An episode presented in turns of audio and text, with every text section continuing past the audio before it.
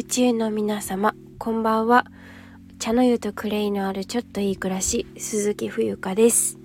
2022年12月20日、えー、火曜日。合ってる？か合ってるね。えーとただいま時刻19時47分です。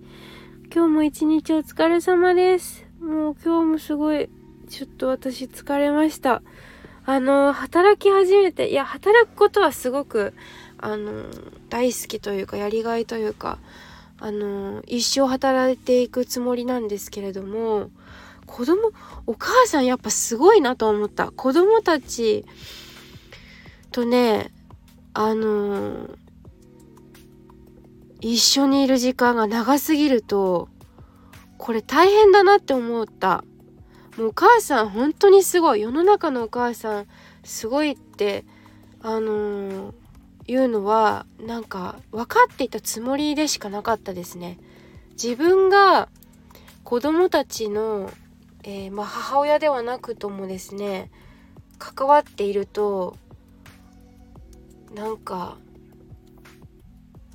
本当に感じる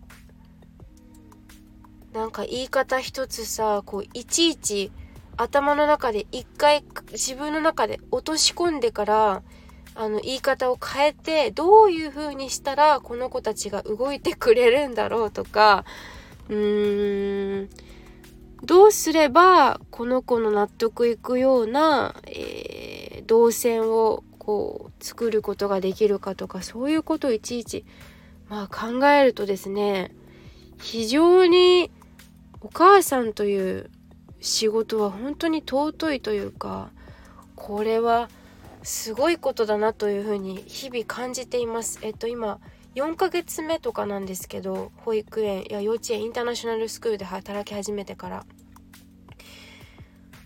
いやー本当にね私あのこれやってみて気づいたことなんですけど1日4時間が限界ですね。子供と一緒にいる時間あのべったりね。べったり4時間。だから私あのこんなこと言うのもあれだけど私の感覚ではやっぱり学校とか保育園とか幼稚園とかこれからは本当に多分なくなっていくんだと思いましたね。今日これが本題じゃないんですけどなんかすごく強く思ったから今すごいエネルギーで喋ってるんですがこのままのなんかあのつなていうのかなこう思いで。なんかだってさえっ、ー、と保育園とかって結局お父さんお母さんたちが働いているからその間誰も家にいなくて見る人がいないから預けているわけじゃないですか一般的な理論としては。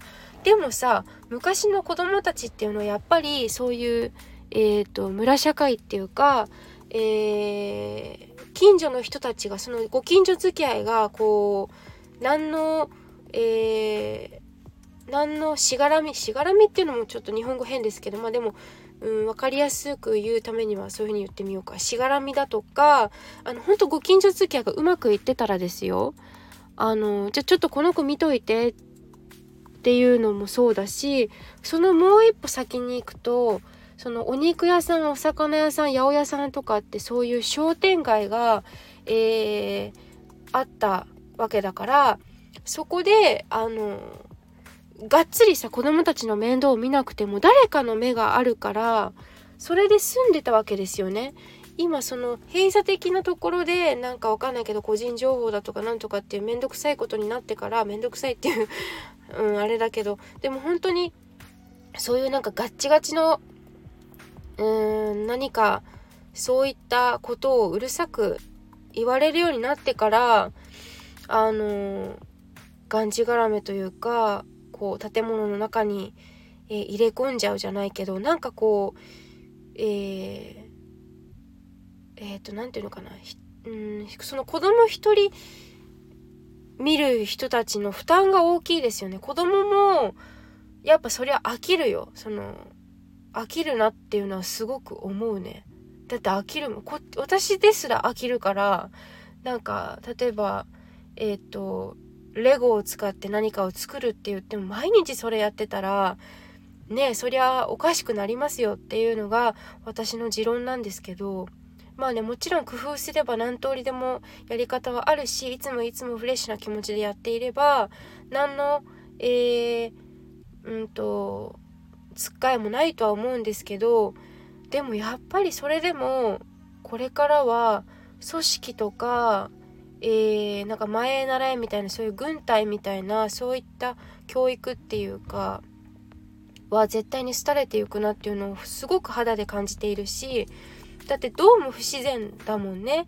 うん私の、まあ、母も、まあ、家族とかみんな言ってますけどやっぱり商店街がなくなったからこそ一つのそういうデパートとかに全てのね利便性を、えー、求めるがゆえにそういう一箇所に何でもこう、うん、一箇所にまとめまとめてしまえということで、えっと、小さい商店街が消え去ってしまったっていうかまああの倒産だったりとか、まあ、破綻する、えー、流れに持っていかれてしまったんでしょうけどだって本来はそういうなんかほんと子供たちが、えっ、ー、と、生活する上で、いろんな人と交わることがすごく大切で、あの、英語で言うと get along with って言うんですけど、get along with あの、いろんな人たちと関わっていく。もう世の中ってさ、本当にこのスタンド FM の中でもそうですけど、いろんな人がいるじゃないですか。当たり前ですけど。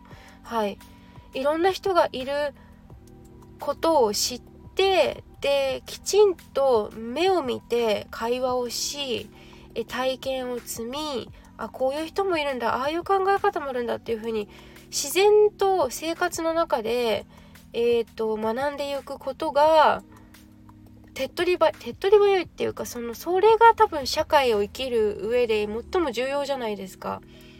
うん、あのだから学校を別に否定するわけでもないけれどもあのなんか同じ人とずっと付き合ってても成長がないですよね。はい。うん。だからだからこそお客さんとこう親しくなったりとか会話を通してだったりそれこそお魚屋さんだったらさ魚さばくのはまあ難しいかもしれないけどあのお店番したりとかレジちょっとあの手伝ってみるとか、えー、お魚を袋に入れるとかさ何でもいいんですけど野菜をね値段つけるとかプライスカード作ってみるとかそういうところから始めていけばあのめちゃめちゃいい人間になるっていうかいい人間悪い人間ってないけどさ。でもなんかそれが一番自然だなっていう風に本当に思うもんね。もう私もさあのこれ別にスクールの悪口でも何でもないし自分が本当にこう思う真髄真髄みたいなところなんですけどいや本当にだからまあうんあのいつまで働くかは分かりませんけどすごくこういうことを葛藤をめちゃめちゃ感じますね。うん。だから地域社会で本当に子どもたちを見守っていれば何の問題もないわけですよね。預ける預けないとか。だってあの放っておけばあの近所の人たちが見てくれるんだから。でえっ、ー、と知らない顔の子がいたらどこから来たの？とか引っ越してきたの？とか見たことない顔だね？とかそういう声がかかると思うんですよね。うん。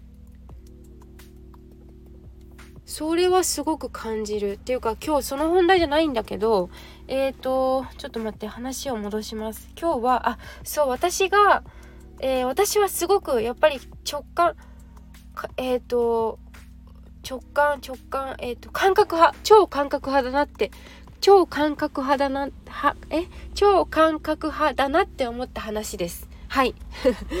えっと、皆さん、ここまで10分ぐらい話してるけどさ、ありがとうございます。えっと、私が思う、えー、そう、あのね、私やっぱり英語とか言語を学ぶことがすごく好きだなって思って、あの、今、私タイ大好きじゃないですか。ね、皆さん。タイ大好きなんですよ。もう多分5、6回行ってるんですけど、タイ語は独学なんですね。この話は結構配信でもちょろっと言ってるところはあるんですけど、もしかして最近ちょっとフォローしてくださってる方が少し増えているので、ちょっと自己紹介がてらお話しします。はい。鈴木冬香と申します。えっ、と、お仕事は今申し上げたように、えっ、と、幼稚園、インターナショナルスクールで、えー、アルバイトをしながら、実家はお茶屋さんなので、お茶屋さんのアルバイトっていうか、手伝ったりとか、最近は新乗りが入荷したので、え、入荷の連絡だったりとか、まあ、なんかこうアッシーやってます。はい。えー、江南台と陽光台、横浜で江南台と陽光台と、えー、お店がありまして、はい。えー、配達したり、いろいろもろもろ雑務をやらせていただいておりまして、えー、住まいは横浜市港南区です。はい。で、えっ、と、このスタンド FM は2020年の12月末に始めまして、そう、だからさそうなんですよ。もう2年くらいやってるんですよね。なんだかんだ言うて。はい。でえっ、ー、と他にもいろいろ仕事えっ、ー、とクレイセラピーをお伝えするお仕事だったりとかあと最近考えているのはえっ、ー、と英語で歌を上手に歌いたい人向けのモニターさんを募集しています。あの私ギターは持ってるけどまだちゃんとやってなくて。あ違う。弦が最近取れちゃってからねあのやってないんですよね。でウクレレはちょっとあのやってます少し。はい。少しっていうかあの本当簡単なコードで弾くぐらいですけどアルペジオもできないけどまあそんな感じ。でえー、っとあとは、えー、茶道の茶道茶道どちらでもいいんですけどえっ、とのえー、講座をやったりとか日本の伝統文化ですねを学んだりそれでこう日本人らしい所作を身につけたりとか美味しくお茶を入れてこう心と体を健康健やかに過ごすっていう講座とかあと個人セッションもセッションもやっています。はい、自分の体験を生かした。で、まあ、そんなものです。はい、で最近は、まあ、こういうスタンド FM もそうですしあのー公式パートナーとして、え、収益をいただいております。そうそう音声配信が仕事になったんだよね1年前ね。やっぱ本当にびっくりしたんですけど、まあ、そういうだから SNS のあの使い方講座とかもやっています。はいいろいろやってます本当に。何者ですかってよく聞かれるし自分でも何者なんですかねみたいなところはあるんですけどまああの皆さんが思ったように、えー紹介紹介っていうか思ったように思ってくれればいいかなっていうふうに今は考えています。はい。でえー、っと本題だよね。そう。でねあのタイが大好きなんですよ。私。で何タイのどこが好きかって聞かれるとまあ緩いところです。緩い。ご飯も美味しいし南国で、えー、と住みやすいし、ま、すごい暑い時は暑いんですけどあとはなんかまあ日本と同じ仏教の国なのでまあお寺とかすごく私は好きなんですよね。落ち着くというかうん。でタイ人の温かみとか温かさ人が人が温かい。そしてあとなんだろうなタイ大好きなのは住み心地がいい。うんあまり危なくない。まあ、人によるかもしれないけどね私は危ない目に遭ったことないんですよ。うん、危ない目にあああったことあるか。ちょっと忘れちゃいました。でもねあのえそれ危ないよって言われることは後であったりする。自分自身があんまりえー、結構チャランポランだったりするから気づいてないだけなのかもしれない。いやそれ一番危ねえよって話なんですけど。うん。あのバスが途中でバス途中でなんか降ろされたりとかしましたチェンマイの方で。まあでも多分こういうことはよくあることだと思うよ。えっ、とそうでなんかスクールバス乗ってあの目的地に着いたっていうあのそういう武勇伝があります。武勇伝なのかもわかんないけどはい。であの私そうタイ語は独学なんですよ完全に。っていうのは大学大学であの英語勉強してたんですけど第二言語が必須で韓国語を取ったんですね。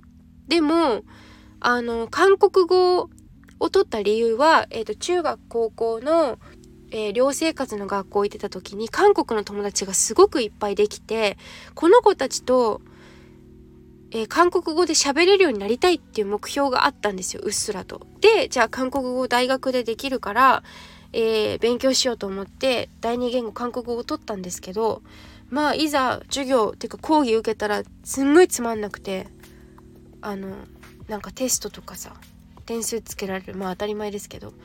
でなんかパッチムとかさなんかいろいろ組み合わせがあるんですよ。なだけどなんか私がやりたいのはそれじゃないっていうかなんかうずうずしちゃってなんでこんな世界は広いのにここに座って教科書読んでるんだろうみたいな。だったら行った方が早いってずっと思ってたんですよ。心の中で秘めてたんですね。である時タイに留学しないかっていう風にあの大学ですごく仲良くさせていただいていたちょっと変態チックなおじさんがいるんですけど変態？変態教授？変態教授ってそういるんですよ。ドイツ語が専門なんですけど彼。ドイツ語じゃない。ドイツ観観光系？ドイツ？観光家まあいいやドイツなんですよとにかく。でも第二専門としてタイ語タイ、えー、をうんと専門している先生がいましてで彼から誘いがあってなんか冬香ちゃんタイ行かないみたいな。それが2000年10年ぐらい。2000え？違う。2011年か私がえっ、ー、と高校じゃないよ。えー、大学1年生の時ね。であ行きたい行きたいと思って。でタイだったら物価も安いし自分がアルバイトで貯めたタイえー、違うき賃金じゃなくて、えっと、アルバイト代で賄えそうだったから行きますって言って初めて行ったのがタイのプーケットで2週間ぐらい交換留学で行ったんですよ。そしたらもうドハマりしちゃって何ここみたいな。ご飯も美味しいし屋台安くて美味しくてなんかタイの人たちすごく温かいしなんかいいなと思って。でそっから韓国語はもう切り捨てて切り捨てたっていうかもうあの致し方なく、えーと、韓国語はもうとりあえずやるしかないと思って取ったからね。でテストの勉強だけ頑張って身にならなかったんですよ結局。だからあの「アニュアセヨ」とかはわかるけどあの文字は読めるんですよ。読み書きはできるけど意味はわからないし喋れないです。はい。リスニングも多分そんなできないと思うんだよね。で私自身が感じたことはやっぱり体験だって思ったんですよ。生の体験が絶対必要でこれが一番重要なわけですね。はい。でえっ、とそのタイ留学した時も行く前にあの英語で通じると思ってたんですよ私。タイは。まあ行ってみたら実際にあのバンコクは確かに英語でもなんとか通じたその当時は10年くらい前の話ですけど。でもねやっぱりタイ語できた方が強いなって思ったんですよ。っていうのは夜タクシー乗る時とかあんまこれやっちゃいけないと思うんですけど。まあタクシー乗るなとは言われてましたね現地の友達にも。冬香一人で乗っちゃダメって特に女の子はダメだっていう風に言われてて。タクシーの色も結構ねあの赤はダメとかあるんですよ。うん。であのそんな感じでじゃあちょっとタイ語やった方がいいなと思って。で友達が教えてくれたんですよタイの友達が。うん。私本当に友達に恵まれてどこ行くんでもなんかいろいろ誘ってくれたりとかこれがいいよとかこれが美味しいよここのここがいいんだよとかここに来たならこれした方がいいとかほんとよく知ってて。で教えてもらいながらそこで6ヶ月で、えーとタイ語をマスターしました。日常会話。タイ語の検定は4級を取ったんですけど日本に帰ってきてから。うん。読み書き喋、えー、る、えー、リスニングはあるある程度っていうか日常会話レベルでできます。新聞とかはちょっと読めないけどニュースもところどころならわかるっていう感じ。はい。なんですね。であのー、最近またちょっとインスタグラムでタイ語を教えてる、えー、日本人の人がいて、ゆうやさんって言うんですけど、彼のインスタ見てて、すごくわかりやすく書いてくれてるのね。書いてくれっていうか発信してくれてるんですよ。で、あのー、彼のそのタイ語のレッスンっていうのは本当にゼロから初心者が本を、どの本を買っても、どこの本を買っても、タイ語がわからない。難しすぎる。みたいな。ヘビ文字みたいにクルクルしてるからね。それ丸から書くっていうのが一応ルールであるんですけど。そう。であのー、よく見てって私。であの説明をねインスタで見てるとああこれってやっぱこういう意味だったんだとか結構答え合わせになってるんですよ私の中で。はい。で答え合わせになってるんですよ。なうんと2回言ったけど本当にその当時はだからさ感覚でやってるわけですよね。だってさ日本人私一人だったんですよ留学した時。だからねあの頼る人が外国人例えば当時シリアとかであの内戦してたからシリアのこう友達ができたりとかアフリカ人もいたしいろんな国籍の人たちがあの内戦があったからタイとかに逃げてきてたんですよね。当時ちょっとびっくりしたけど。それであのタイ語を教わるのももちろんタイの友達だし日本人なんていなかったから日本語の先生はちらほらいましたけど。でだからさその答え合わせって言ってもさあの自分でこう答えを合わせに行くしかないわけですよ。だって日本語じゃないんだから。で英語とタイ語でジェスチャーでなんとかこうやりくりしてであなんとなくこういう意味なんだろうなって。だってタイの人もさ英語そんな上手じゃなかったから私の友達ね。片言だったし。うん。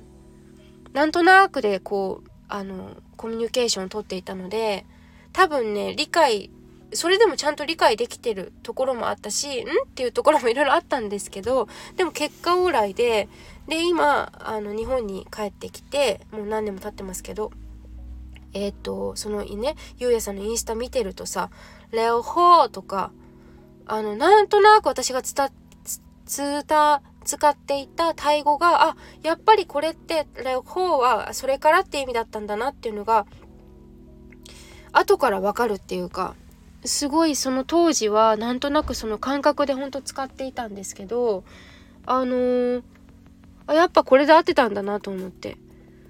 そのさニュアンスがねわからないよね。やっぱりその教科書には載ってないからそのタイ人のなんとなくうんなんかつぶやきみたいな何ていうの独り言みたいな。